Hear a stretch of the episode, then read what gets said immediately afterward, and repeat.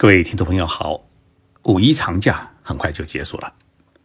我这几天在西安访问，在酒店里面啊遇到不少日本人，问他们为何会来西安，他们回答说啊，西安是中国古都长安，日本的许多文化，包括佛教艺术，都是从西安传到日本的。西安是日本的文化的故乡。于是呢。我今天就想到做一档文化节目，来聊一聊日本人的精神世界。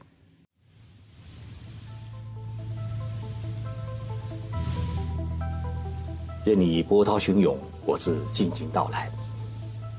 静说日本，冷静才能说出真相。我是徐宁波，在东京给各位讲述日本故事。日本人的精神世界里面有一个很大的特征。是对于大自然的感恩与敬畏。他们认为，春天樱花的烂漫，秋天满山遍野的红叶，冬天白雪皑皑，都是神赐予给日本这个岛国的恩惠；而常年不断的地震、海啸和台风，又是神对于这个岛国国民的惩罚。自古以来，日本没有我们中国古代那样的人定胜天的思想。他们更多的是服从于大自然，敬畏大自然，并因此对于大自然产生一种深深的爱恋。正因为有了这份爱恋，日本的心的内心才会变得细腻，才变得感情丰富。大自然也成为日本人独特的一种文化与艺术的创造环境。今天的节目，我首先想跟大家来聊聊日本人的。自然特征，然后是日本人的自然观，讲述一下日本文化的一种精髓，就是缺陷之美。当我们在谈论日本的时候，我们首先会想起是雄伟的富士山、美丽的樱花、不可思议的茶道，还有跟我们中国不一样的庭院。日本文化在创造的过程当中，无论是直接的还是间接的，都与自然保持一种。密切的关联。作为岛国的日本，完全远离大陆，四面被大海包围着，又经常遭受天灾，所以呢，在这种无处可躲的意识当中，为了生存呢，日本呢，他必须寻找与自然共存的方法。对日本来说，自然是严酷的，但是自然也带给人日本美丽的风景，还有赖以生存的食粮。大自然给予日本人爱。生活的希望和力量，所以，在与自然的共存中，日本人对自然界所有的事物都产生了一种崇拜，把传统的宗教看作是神道，认为在自然界当中一切都是神。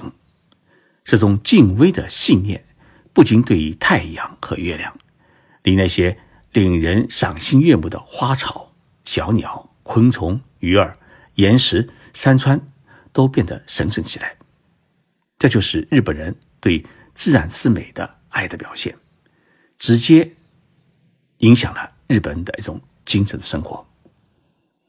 正因为自然的美丽与严酷，深深的影响着日本人的一种深层的精神世界，因此呢，在日本的文化当中，就产生一个特别的词汇，叫瓦壁。瓦壁这个词呢，诶，我们在中文当中啊，诶，写作宅，就是单人旁的一个住宅的宅。日本的词典大辞林当中，对瓦壁这个词是这样解释的：第一，是茶道排句的美学理念之一，在简谱中去发现一种闲极的情绪。中世纪以后形成的这种审美意识，特别重视茶道的表现形式。享受闲适的生活。三，突然起来的一种心情，比如悲叹。我请教了我周边的日本人同事，问他们这个瓦壁在日常的生活当中，它到底是一种怎样的表现形式？他们告诉我两个字，叫微妙。他们说，瓦壁这个词在日本的审美意识当中，是一个十分微妙的、只可意会难以遗传的东西。既是一种意识，又是一种感觉，很难用一个直接明了的词汇进行表达。我觉得他们一定要找一找合适的、可以一目了然的相应的词汇。最后，他们给我写了四个字，叫“美中不足”。大慈林在解释“瓦比”这个词的同时，还特别注明参考另外一个词，叫“傻逼”。傻逼就是寂寞的寂。傻逼是什么意思呢？大慈林的解释也是三个意思：一，东西变得不新鲜了，颜色也变了，与东西生锈属于同一含义；二，虽然东西变得陈旧，但是也延伸出一种特殊的味道；三，周边没有人，内心感到很寂寞。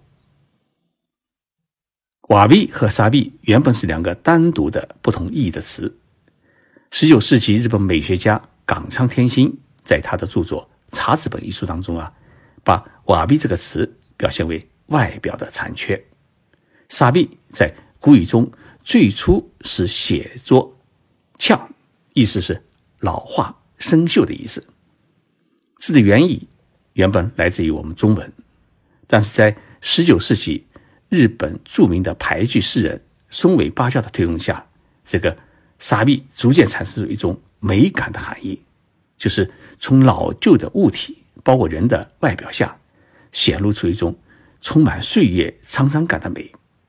即使是外表斑驳或者褪色暗淡，都无法阻挡，甚至会加强这种令人心灵震撼的美感。我们中国人在现代日本文学的发展之中，将“瓦币”和“傻逼”两个词捆绑在一起，组合成了一个新的词汇，叫“侘寂”，就是“呃瓦币”的“瓦”和“寂寞”的“寂”两个字，呃写在一起。侘寂成了日本文化中的残缺之美的一个特征，并赋予了它一种神秘之感。残缺包括不完善的、不圆满的、不恒久的，当然。也可指朴素、寂静、谦逊、自然。曾有人这样解释道：“它是沐浴在时光光泽下、简洁安静中的质朴的美。”人们总是喜欢这种说不清又道不明的淡然的安静的氛围。相比较于富贵、华丽、鲜艳与繁琐，它更多的表现为质朴、寂寞、简素与静谧。日本美学家冈仓天心认为，侘寂作为日本美学意识的一种极为重要的组成部分，它的诞生与佛教的禅宗思想有着密切的关系。因为在小乘佛教当中有三法印，就是住行无常、住法无我、涅槃寂静这个呃说法。这个无常、无我、寂静就构成了侘寂的一个美学的基础。说到佛教，我们自然要说到茶。为什么在日本，佛教与茶有着如此密切的关联？因为茶是中国的特产，将中国的茶和茶道传入日本的就是和尚。早在一千三百多年前的唐朝，大批的日本僧人远涉重洋来到中国留学，发现了中国朝廷中流行茶道。最先把茶带回日本的是日本的高僧追成大师。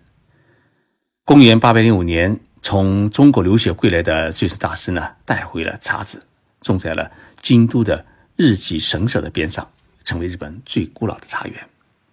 至今，在京都的比瑞山的东路还立有立吉茶园之碑，它的周围呢，依然生长着一些茶树。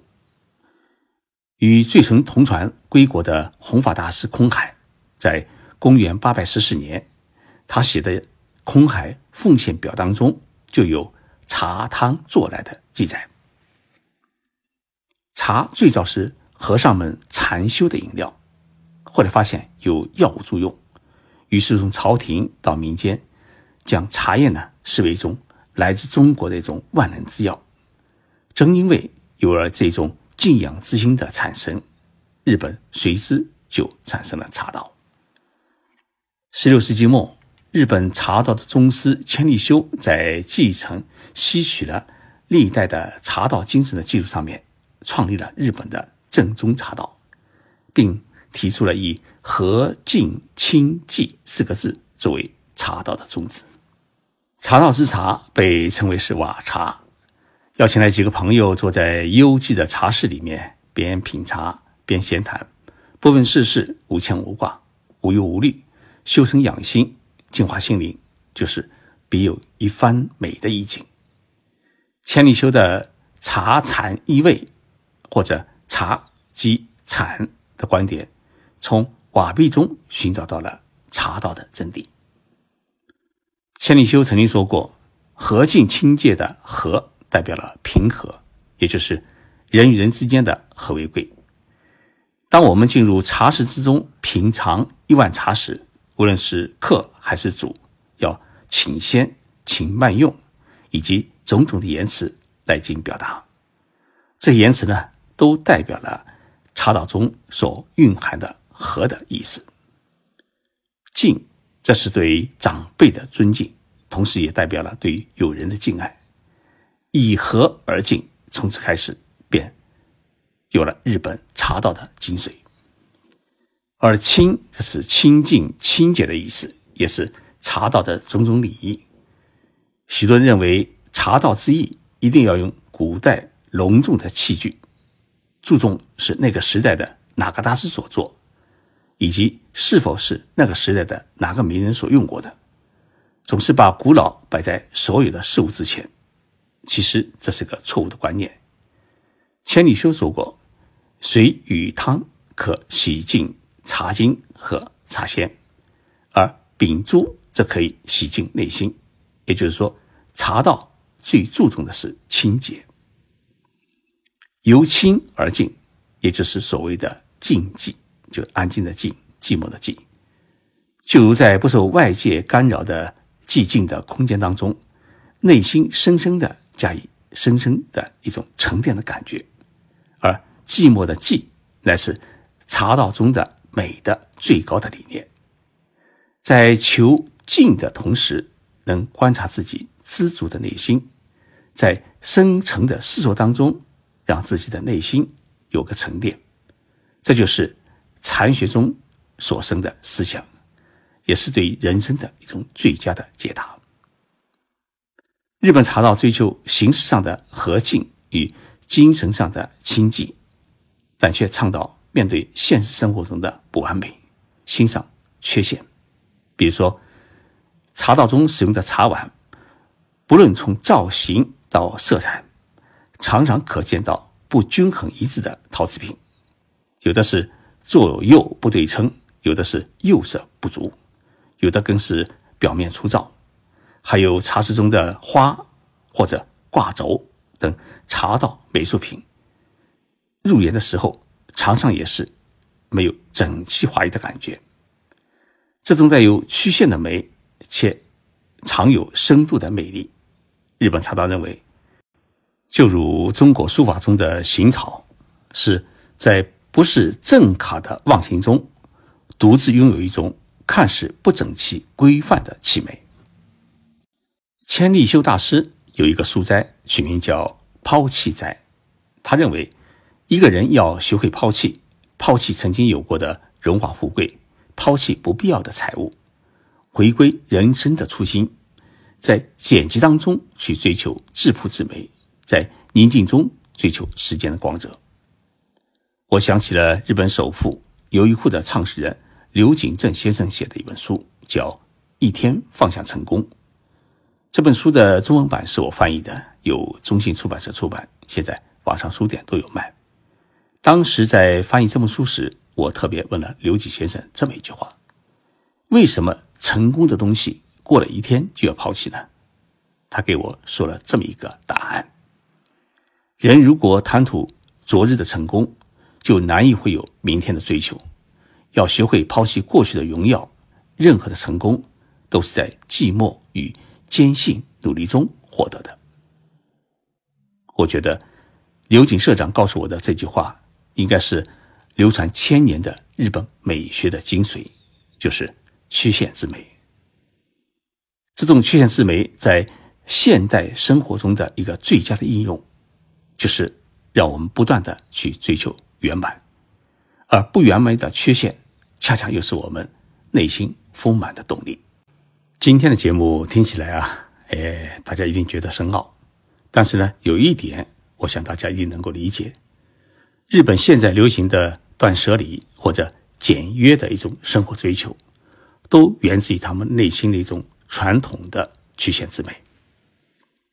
最后啊，我播报一条消息：我在喜马拉雅平台上面开设了一个私密圈，叫徐静波的日本情报署。这是一个封闭式的私密的小圈子，需要付费进入。主要呢提供一对一的咨询服务，同时呢使用特制的节目、音频、呃或者视频和快讯文章，每天发布独家的一手的日本资讯内幕，包括商业、文化、科技、管理、企业经营等方面的内容。现在我的私密圈还没有正式开张，可以先加入我的粉丝群，第一时间获得入圈的信息。微信搜索“西马零六六 ”，X I M A。是西马的全拼，然后再加上零六六，添加西马节目助理为好友，备注日本即可加入。恭候您加入徐静波的日本情报署。